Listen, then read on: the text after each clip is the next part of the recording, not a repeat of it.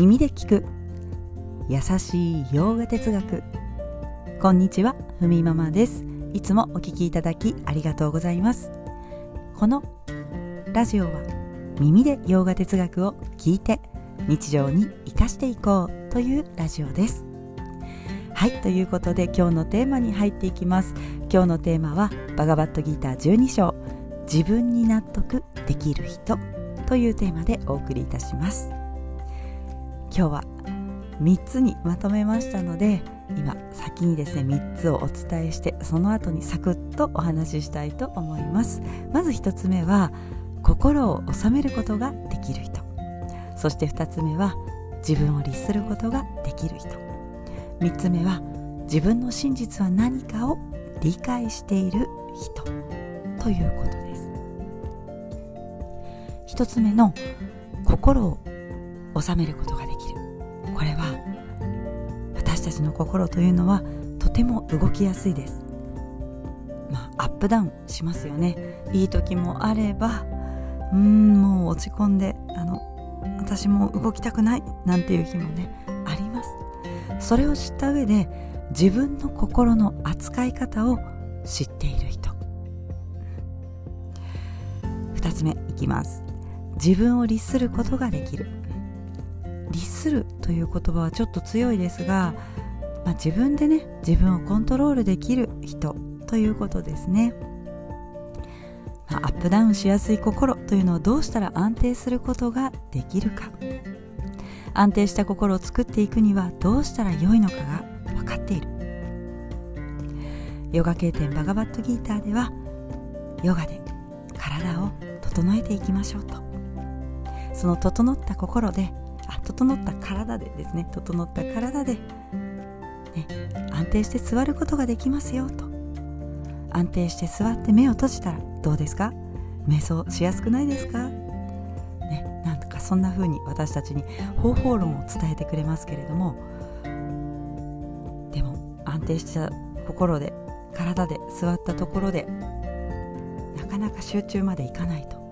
ね、安定してるななんて感じたけれども心が落ち着かない。なんかあんなこと考えたりこんなこと考えたりするなんていうところがねあったりして自分自身が瞑想に向いてないんじゃないか。そんなね思いを抱くこともあるかもしれませんが、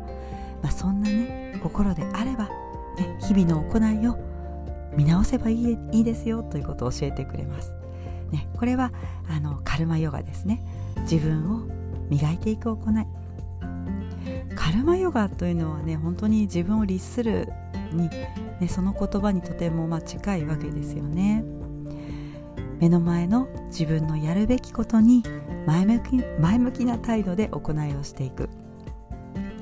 繰り返していくと初めは納得いかないことも、まあ、自分が今よりもっとね成熟するために、まあ、輝くためにやっていて必ず成長できるんだと。まあ、そんな風に思いながら行いを重ねていく。まあそれがカルマヨガですのでそうやっていくとね徐々に瞑想できる心が養われていきますよということです。3つ目自分の真実は何かを理解している。自分の真実世界の真実は揺らがぬ意識です。それを知りながらまあ、まるでこう違ったように見える、ね、全然こう同じように見えない自分と世界の現れ、ね、自分と世界ってこう全く違うものに見えますよね。現れてる形も違います。ここに対しての隔たりがなくなる。バガバットギーターの12章の14節では摂理と一体になる。という言葉があります。これは私たちの知性の上で自分と全然違う現れになっているもの、まあ、世界ですよね。そういうものとの間に、まあ、こう共通するベース、まあ、それが意識ですけれどもベースがあるよねという理解を持つということです。この辺をねバガバットギーターは丁寧に説明してくれています。ま、摂理と一体になると聞くとえどどういう意味ですか？思いますけれどもなんかこう重なる？溶ける？じゃないですけれどもね摂理と合わさっていくのってどういうこと言ってるのかな？なんていうことですが、まあ、まるでねこう溶けていくとかただ合わさっているという感じではなくて私たちがこうそこの経典の上でというか経典の中に伝えられている知恵を我々の知性のね上で、まあ、自分自身で理解していくというか理解できない時はこんな風な角度からあの見ていくっていうのはどうですか？っていうね見方もバガバットギターは伝えてくれるので、ね、この辺こう一足飛びに聞いたからって、ね、あ分かった！っていうところはなかなか難しいわけですが人によってねこの理解していくためのあの時間っていうのが変わるわけです。もうちょっとずつちょっとずつでいいんだよというふうにね、えー、伝えてくれるバガバットギーターですが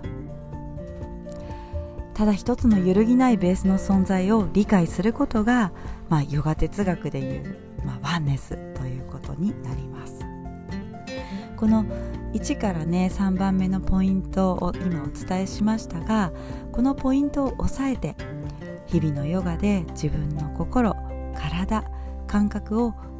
道具として扱っていくことができる、ね、その道具をコントロールできる人が今言ったこのワンネスですよね。知性の上で理解できるんだということです、うん、ただこのね1から3番目のポイントがちょっとこう私これ全然できないなとかいう視点でね見てああダメだダメだっていう風な抱くのではなくここはなんかわかるけどここちょっと理解できてないななんていう風に自分をこう知るためのチェック項目として見ていくことが、うん、あのとても大事です。ね、ああ私ってダメだなんてね思っているうちはやはり前に進めるものも進めなくなりますのでこの辺は私自身がそうでした。はいちょっと話を戻しますね、うん、何もしていないのに、えー、自分のね延長線上でワンネスと言っているなんかねそんな風な調子のいいことはないわけです。抑えるポイントは抑えていますか？と。自分という変わらない意識や道具これを見極めていくために心という道具をしっかり、ね、手の内に収めていくということが大事ですよと。それがあって初めてその心で何を知るべきか何を理解すべきか自分で選ぶことができます。成熟した心でそして知性で知るべきことを理解することができますよと、まあ、そんな風にね私たち自身は自分をこう扱って成熟させる方に持っていくことができるわけです。でその過程で自分自身に満たされていく、まあ、そうすると自分に納得できる人になりますよというお話でした。はいでは今日はこんなところで。今日一日も皆様にとって素敵な一日になりますように。耳で聞く。優しい洋画哲学。ふみママラジオご清聴ありがとうございました。ナマステ。